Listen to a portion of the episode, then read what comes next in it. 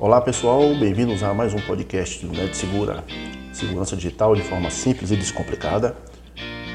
Hoje iremos falar sobre mais um vazamento de dados em uma grande rede social, uma das maiores redes sociais do mundo, o LinkedIn, com a rede social americana focada em dados empresariais, em empresas, público de RH principalmente, e mais de 700 milhões de dados foram vazados e estão disponíveis na Dark Web.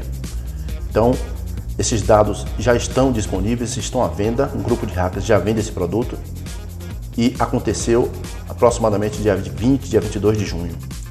Então, dentre os dados que estão disponíveis desses usuários num grande banco de dados, e-mail, nome completo, nome do usuário, nome do telefone, endereço e dados de geolocalização. Então, são dados extremamente importantes. A empresa nega o, o ocorrido, mas a informação está disponível. Senhas e cartões de crédito dessas pessoas, principalmente as que fazem curso pelo LinkedIn, não foram vazados, segundo o grupo americano que descobriu a invasão.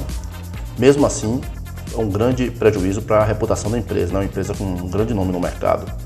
Então, uma base grande, a gente fica imaginando né, como esse tipo de coisa tem ocorrido com mais frequência. Em 2021, o, o número de invasões é cada vez maior nessas redes sociais e não foi a primeira vez que o LinkedIn enfrentou esse tipo de problema. Na verdade, 500 milhões de dados já foram vazados em 2020 na mesma companhia e agora novamente.